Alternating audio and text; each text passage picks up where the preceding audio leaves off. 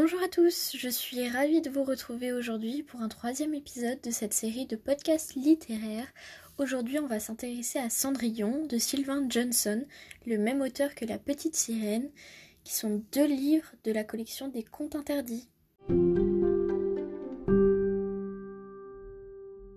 Donc pour la présentation des contes interdits et de la maison Ada, je vais vous inviter à aller écouter le premier épisode de la série qui portait sur le petit chaperon rouge, comme ça vous saurez tout sur pourquoi est-ce que c'est aussi trash. C'est le but.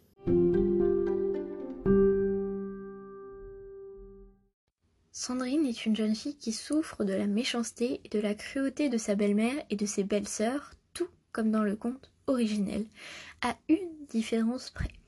Dans cette histoire, ce n'est pas un beau prince charmant qui la sauve, mais bien elle-même. Oui, encore un roman où les filles ont du caractère. Un soir, elle met au point sa vengeance, mais un tragique événement vient bouleverser ses plans et elle finit ni une ni deux en prison. Mais elle n'a pas dit son dernier mot et planifie déjà son évasion afin de terminer sa vengeance. Tin,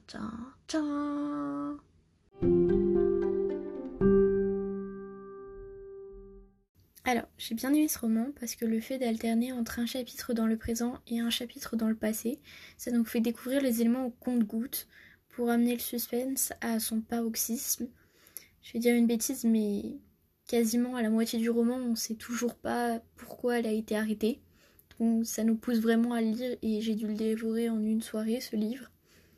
Malgré tout, je trouve que c'est difficile de s'identifier à Sandrine parce qu'elle est très insensible et distante et une grande partie de la violence du livre est orchestrée par elle. Donc je sais pas vous, mais je suis pas d'un naturel violent, donc il y avait des trucs où ça m'horrifiait et j'avais du mal à avoir de l'empathie pour elle, mais bon, on va dire qu'elle avait été poussée à bout.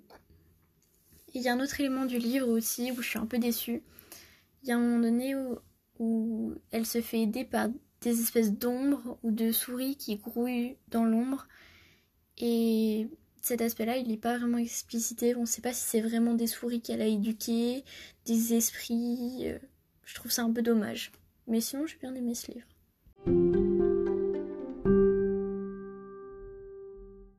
Voilà, ça va être euh, le moment pour nous de nous quitter, mais avant tout, j'aimerais faire ma petite pub. Donc n'hésitez pas à aller me suivre sur Insta à critique-du-bas du-bas dimanche. Vous pourrez voir mes magnifiques posts de mes livres. Non, pas du tout, ils sont éclatés, mais vous pourrez admirer mes mèmes qui sont passables en story à la une. Donc il y a des mèmes sur le fait euh, d'adorer les livres ou tout simplement sur les livres que je lis en ce moment. Donc n'hésitez pas à les voir. Et en ce moment, euh, je lis euh, toute la saga Grisha. Donc j'ai pas mal de mèmes sur Six of Crows que j'ai adoré, que vous pourrez admirer dans pas longtemps. Donc n'hésitez pas à aller vous abonner pour être prévenu.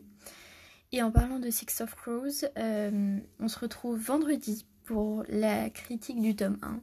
Donc soyez prêts. Bonne journée